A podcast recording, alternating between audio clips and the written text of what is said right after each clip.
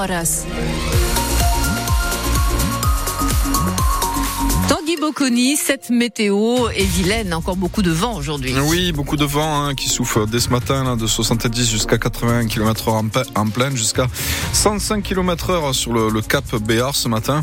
Euh, le ciel, eh bien, il sera gris tout au long de la journée euh, et les euh, températures, eh bien, elles sont, elles ont chuté par mm. rapport à hier, hein, de 5 à 8 degrés ce matin et cet après, cet après-midi de 9 à 11 degrés maximum.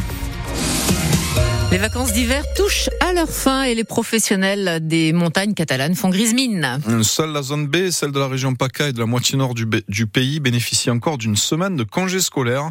C'est donc une grande partie de la clientèle des stations des Pyrénées catalanes qui ont déjà terminé leurs vacances. Une saison qui, faute de neige en quantité suffisante, a été compliquée pour les plus petits domaines, ceux qui ne sont pas équipés de canons à neige artificielle, comme le domaine skiable du Cambrodaz qui a été totalement fermé de la mi-janvier jusqu'à ce mercredi.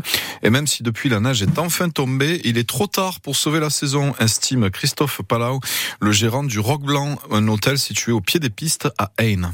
Nous, ça fait dix ans qu'on est sur le Cambrodaz hein, et c'est la plus mauvaise saison. On n'avait jamais connu ça, jamais. C'est-à-dire que nous, on a une vingtaine de chambres. Hein. Euh, en gros, euh, les 15 jours de notre zone, on a eu du mal à remplir 40% euh, des chambres. ce qui concerne les repas, pareil. il n'y a personne sur la station. Personne. La saison d'hiver, ce qui attire, c'est le ski. Et si on n'a pas de ski, on a vraiment beaucoup de mal de faire venir du monde, même si la montagne, forcément, il y a plein d'activités à côté. Mais on ne sait pas les mettre en avant, donc c'est très dur. On a tout basé sur le ski et franchement, c'est très compliqué de faire venir les gens quand il n'y a pas de neige. Y a une très mauvaise communication là-dessus. Euh, les gens, ils veulent faire croire à tout le monde qu'il y a de la neige pour faire venir du monde. Hein, mais les gens, ils viennent une fois, ils se font avoir une fois. Et après, il y a des webcams partout. Donc les gens, ils regardent les webcams et ils voient que c'est de la fausse com et ils viennent plus. Et ça, c'est pas bon du tout non plus. Parce que tout ça, c'est des grosses pertes. Hein. Christophe Palau, le gérant de l'hôtel-restaurant du Roc Blanc, qui a dû diviser par deux le nombre de ses employés saisonniers. Ils ne sont qu'une dizaine cette saison contre 20 habituellement.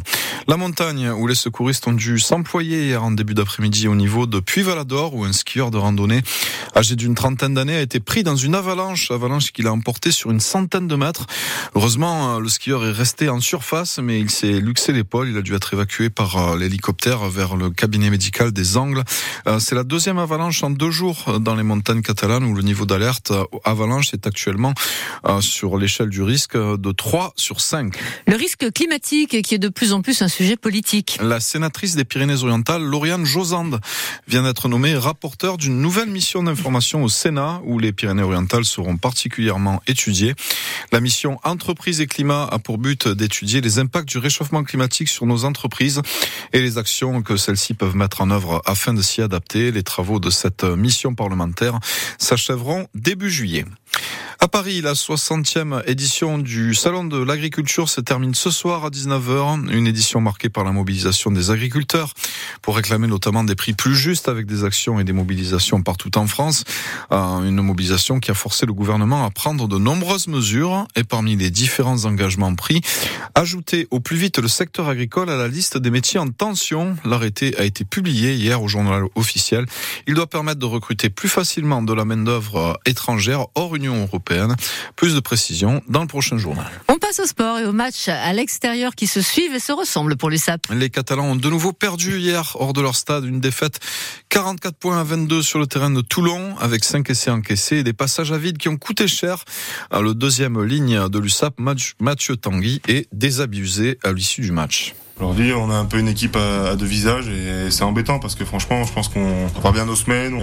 Aujourd'hui, l'écart, il est trop, il est trop grand. Je pense que l'indiscipline nous coûte cher, les fautes bêtes, encore une fois, et ce qui fait qu'on n'arrive pas nous à rentrer dans les matchs, mais on leur facilite eux à rentrer dans le leur. Donc euh, de, suite, c'est plus simple pour eux. À la fin, euh, voilà, c'est une défaite à zéro point encore une fois. Aujourd'hui, on prend des effets trop facilement en contre. On n'est pas dominant euh, en conquête. Puis l'indiscipline, l'indiscipline qui nous coûte cher. Le deuxième ligne de l'USAP, Mathieu Tanguy.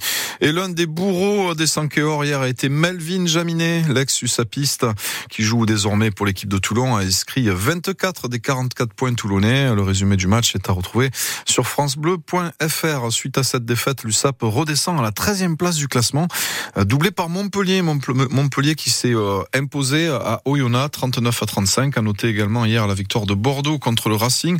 Et puis Toulouse qui a battu Castres. Toulouse qui sera le le prochain adversaire de l'USAP, ce sera samedi soir à Aimé Giral. Et puis en rugby à 13, Les Dragons catalans ont eux aussi perdu hier en Angleterre, défaite 18 à 10 sur le terrain de Leeds. Euh, dominateur en première mi-temps, les Dragons ont perdu le fil au retour des vestiaires. Au final, ça donne trois essais euh, concédés contre un seul inscrit euh, par Chris Satae, Satae côté Dragon. Succès d'audience pour les Restos du Cœur. Le concert des 35 ans des Enfoirés diffusé sur TF1 un vendredi soir a rassemblé 8 millions et demi de téléspectateurs, soit la meilleure audience pour cette émission depuis trois ans.